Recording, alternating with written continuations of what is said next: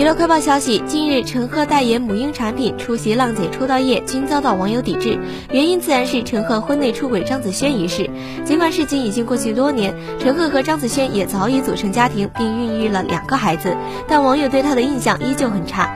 九月五号晚，邓超发布动态表示想要更换头像，引起网友关注。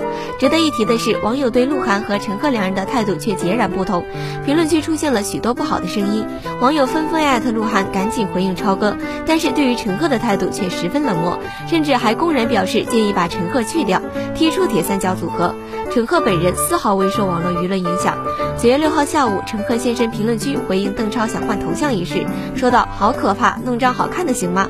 陈赫语气俏皮，还带着明显调侃的意思，可见他心情很好，没有被网友的评论影响。